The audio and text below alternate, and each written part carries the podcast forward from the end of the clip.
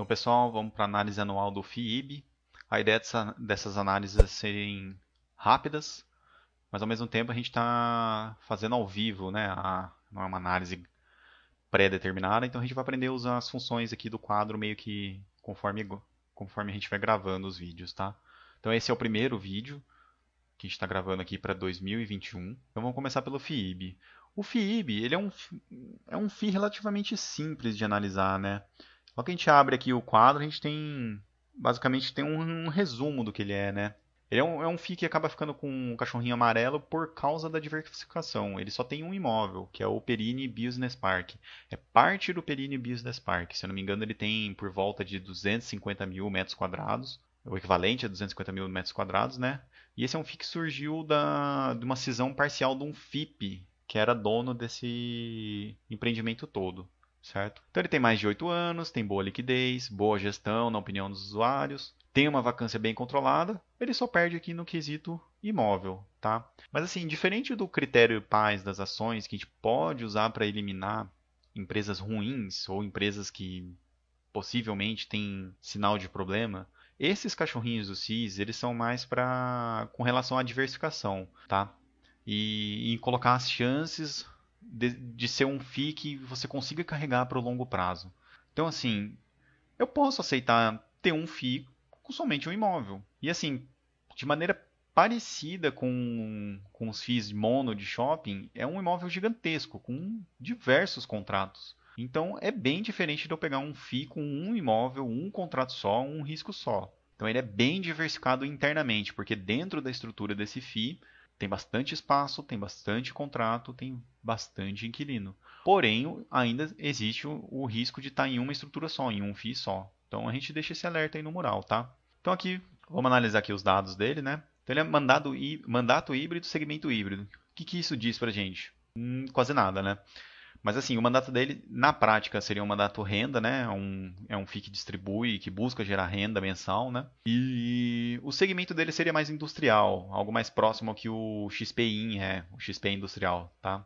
Então, taxa de administração 3%, não está aparecendo aqui, mas é 3% sobre a receita bruta, se eu não me engano, ou sobre as receitas, do, ou sobre o aluguel bruto. Então, é o, o sonho do o sonho de taxa de, de taxa de administração da maior parte dos usuários, né? Aba portfólio, ele só tem um imóvel, né? Que é o Perini Business Park. Ele tem alguns terrenos aqui, tá? E um desses terrenos aqui ele ganhou entrando na justiça contra um dos inquilinos que estava inadimplente, que inclusive está em recuperação judicial. Esse inquilino deu um dos, um dos terrenos como garantia do acordo, tá? Mas não, é o, não era o objetivo inicial desse fundo ter esse tipo de terreno. Então, o imóvel principal é o parte do Perini Business Park, né? 102 mil metros quadrados de área construída, com 78 unidades ou lojas. Tá? Vacância, a gente consegue ver aqui o histórico, 2,58%, que é bem baixo.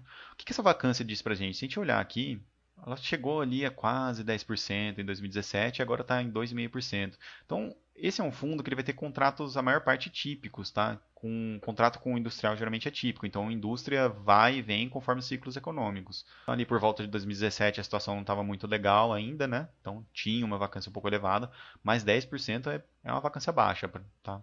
E aí chegou agora com 2,58%. O que, que essa vacância diz pra gente? Como é um, um imóvel só, a gente pode deduzir, né? podemos supor que é um imóvel muito bem localizado. E se você for estudar a, a fundo esse Perini Business Park, ele é, ele é referência mesmo aqui né, para as indústrias, tá? Então isso demonstra o, o, valor do imóvel. Na parte de contratos, a gente tem aqui que a maior parte está para ser tá para vencer em mais de três anos, então boa parte dos inquilinos ainda tem um bom tempo de contrato aí. Alguns estão para esse ano aí, mas nada assustador. Por ser contrato, contrato típico é o prazo de duração dos contratos não importa tanto quanto os atípicos, porque depois de um certo tempo o inquilino pode sair mesmo restando um certo período de, de contrato, tá? Então, liquidez não fica uma média aí nos últimos 12 meses de 90 negócios por dia. Comparado com algumas ações é pequeno, mas é uma liquidez razoável aí, tá? A menos que você vai entrar com alguns milhões de uma vez, tranquilo. E da parte assim que a gente pode ver aqui pelos quadros é, é só, não, não tem muito o que ficar detalhando, tá? A gente pode vir aqui na histórico da área bruta, é só um empreendimento desde sempre. está 98% alocado em imóveis, vai, só vai ter esse empreendimento, o resto vai ser conforme o, o caixa vai se acumulando ou não. Percentual de distribuição, veja que em mais de 4 anos foi sempre basicamente a mesma coisa, sempre seguindo a regra dos 95%. Então esse é um, é um tipo de FII super tranquilo de analisar, tá? Despesas sobre receitas aqui tá sempre rodando mais ou menos na mesma no mesmo percentual. Aqui no segundo trimestre aumentou o percentual de despesas. Tem que dar uma olhada. Provavelmente não é taxa de administração, porque nesse FII essas despesas são, são em cima das receitas. Então provavelmente alguma despesa extraordinária aconteceu aqui em função da pandemia, tá?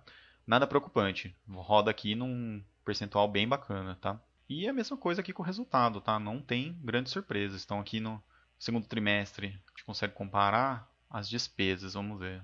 É, ó, a despesa rodava em torno de 450 mil antes da pandemia, mais ou menos 580 mil. Aqui no segundo trimestre continuou igual. Então, na verdade, o que aconteceu aqui para aumentar esse índice foi que as receitas diminuíram nesse trimestre, porque o fundo recebeu menos, precisou conceder diferimento, desconto em alguns contratos para manter os inquilinos, uh, em função da crise. Né? Aqui tem um quadro de variação histórica, então, assim, oito anos é um período muito pequeno para analisar, isso é fato. Isso aqui começa a ficar relevante a partir de 10, 15 anos, só que a maioria dos FIIs não tem, não tem esse histórico todo, né? Então, assim, aqui já deu para pegar bastante o que, que é esse fundo, o que, que ele faz.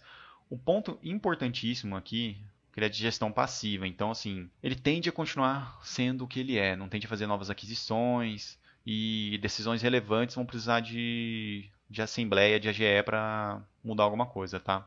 O fato dele ser gestão passiva não significa que a gestão dos inquilinos é largada, tá? Então, a gestão faz um bom trabalho com esses inquilinos. A gente pode ver que vacância se mantém baixa, conseguiu negociar durante a pandemia para manter os inquilinos. Então, não significa que é uma gestão parada em relação aos aluguéis, aos inquilinos, tá? Significa que a estrutura FII não tende, assim como nos outros grandes, a a, fazer, a ter um crescimento através de emissões, compra e venda de ativos e tudo mais. Aqui, se a gente for na aba comunicados, tem aqui a filtrar por, por tipo relatório gerencial. A gente tem o, o resumo dos últimos relatórios. Inclusive tem um novo aqui para ser feito. Então aqui tem o, no, no, último relatório eles divulgaram os, os impactos das negociações por causa da pandemia. Até dezembro ainda estava negativo. Em janeiro de 2021 teve o último impacto negativo. Então de fevereiro de 2021 até dezembro de 2021, esse FII ele vai, vai ter uma geração de caixa maior do que o real dele, porque tá sendo os inquilinos estão pagando o que foi diferido durante a pandemia, tá? Então isso é importante entender que pode, né, é uma previsão de aumento aqui de distribuição por causa desse efeito. Então, assim como ele não perdeu valor no ano passado, porque foi uma, uma coisa pontual, também não está tendo um ganho real aqui de, de receita, tá, gente? Então, assim, Acho que a análise do FII é essa. Quem gosta do relatório pode ver aqui na, na aba de relatórios. Quem só quer ter uma noção, já estudou o relatório, já viu que não muda muito de mês a mês, pode acompanhar aqui pelo comentário, tá? Mas é um FII bastante tranquilo, com um extenso histórico aí. A única coisa é que você tem que aceitar para ter esse tipo de FII, que ele tem uma diversificação menor, tá? Então, assim, se você tem FII multi-multi na carteira e tem esse FII que seria multi-inquilino, mas monoimóvel, talvez seja interessante, se você aceita esse tipo de FII, ter ele num peso menor na carteira. Se você não aceita, também não, não tem problema algum não ter esse tipo de FII, tá? Então é isso, pessoal. Até a próxima.